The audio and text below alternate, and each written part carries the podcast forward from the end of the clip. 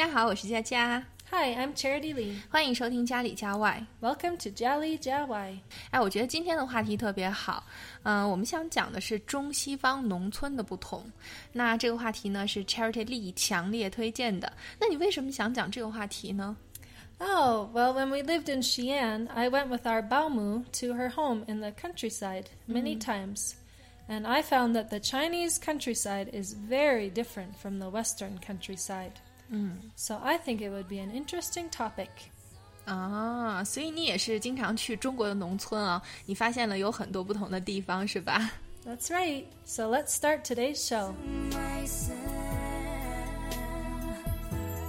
我小的时候经常去农村，就是每到寒暑假都会去一些亲戚家玩儿。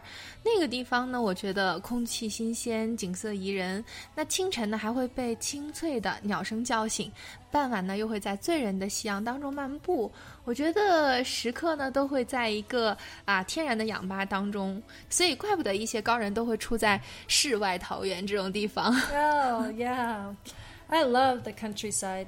In the early morning, you can look out over the fields, hear the birds singing, and the, see the horses galloping. And there are only a few houses and barns in sight. 嗯，对，所以我最喜欢的还有就是当地的人，就是农村人都很善良嘛，看见谁都跟看到了亲人一样。 That's right, they live a simple life, they're friendly, and they're not in a hurry. You can tell that they are caring people. 对，所以还有就是 not in a hurry，这个是不紧不慢的意思。我觉得现在我们的生活节奏实在是太快了。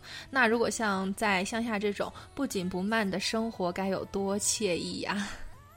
In Canada, farmers live comfortably, and they get to manage their own schedules, unlike office workers. 嗯， 我觉得这个也很重要，他们可以 manage their schedule，自由的支配自己的时间，不像城里人，我们的时间都是 tight schedule。 right. 对啊，把日程都安排的满满的。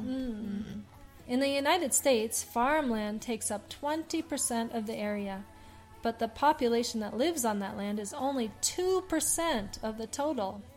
So much more space per person. 这个是在我们小学地理的时候好像就讲过，说美国的耕地面积约占总国土的百分之二十，但是呢，农民却只有百分之二。Right, the population is small and there are few people passing through. You can even leave your doors unlocked. 嗯，对呀、但是我们刚才说了，好像都是中西方农村的共同点。但是你提到了这个 leave doors unlocked 是夜不闭户啊，我觉得这个是最大的不同。Why is there such a big difference? 因为小的时候听我外婆讲嘛，说她小时候在农村长大，然后基本上每家都是不锁门的，因为家家都很穷嘛，就没有什么可偷的。 Oh, 但是我觉得西方农村不锁门是是不是因为就是每一家都很富，也不需要去偷别人的？ no, that's not why. Some farmers are wealthy and others are struggling by. 嗯 I think one of the biggest reasons that there's not much theft in the countryside is the houses are so far apart. 嗯 There's just one house on a huge plot of land. 嗯 So if you want to drive from one farmhouse to the next farmhouse, it might take you five minutes to drive there. 对，你的车技还要很好才能偷东西，因为在西方农村每一家离的是很远的。 Shit. 嗯 Well, it's true some farmers are struggling by. The average farmer makes quite a bit of money.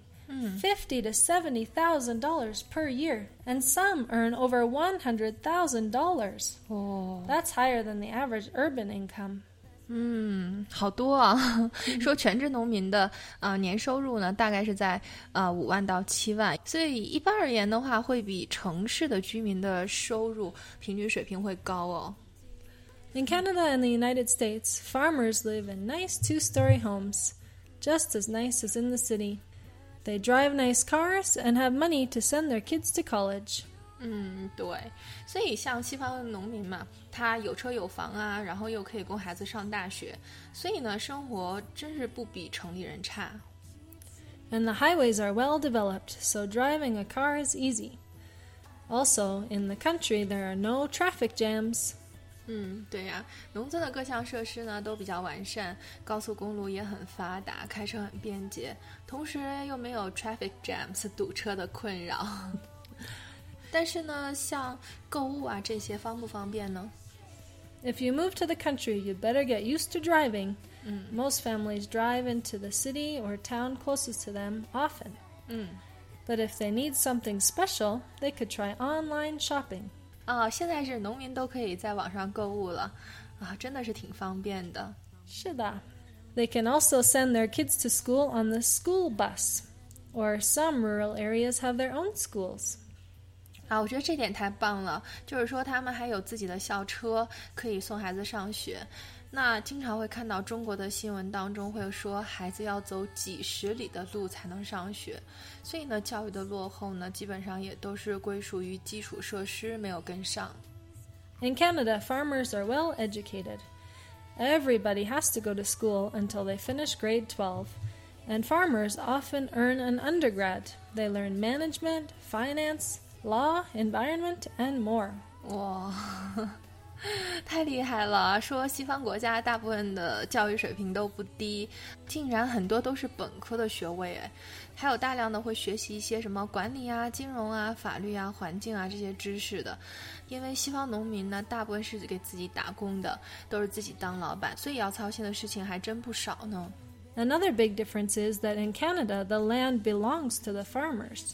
Where in China, the land belongs to the government, right? 嗯，对，我觉得这个就是根本所在。在西方国家，土地是属于农民的，但是在中国，土地是属于自己的，看是到底给谁卖命嘛。But farming is a lot of work. If you're raising cattle, you have to get up early in the morning and lead them to the pasture. You also need to make sure the cattle stay healthy and clean. There are many, many responsibilities.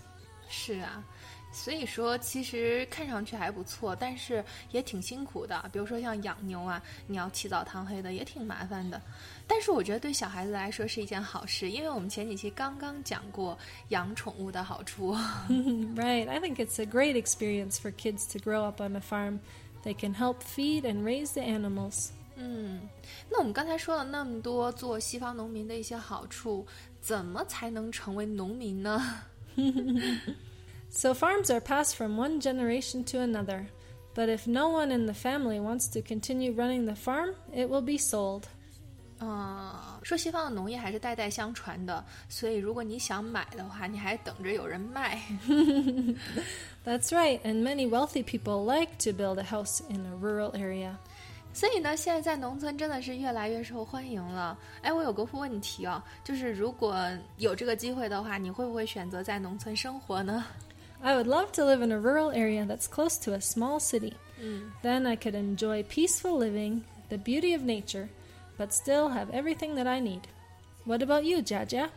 嗯， 其实我也是这么希望的，因为如果是农村各项设施啊都比较完备呀、啊，你的生活条件也很好，其实住在这样的一个环境下的话，那有利于身心健康，多好呢！好，那今天呢，我们讲了很多中西方农村的一些不同，所以呢，如果有这个机会，你想不想去农村生活一下呢？好，如果想的话，或者是有其他的想法，就给我们留言吧。那今天的节目就到这里，喜欢就关注家里家外吧。感谢你的收听，下次见喽！Until next time.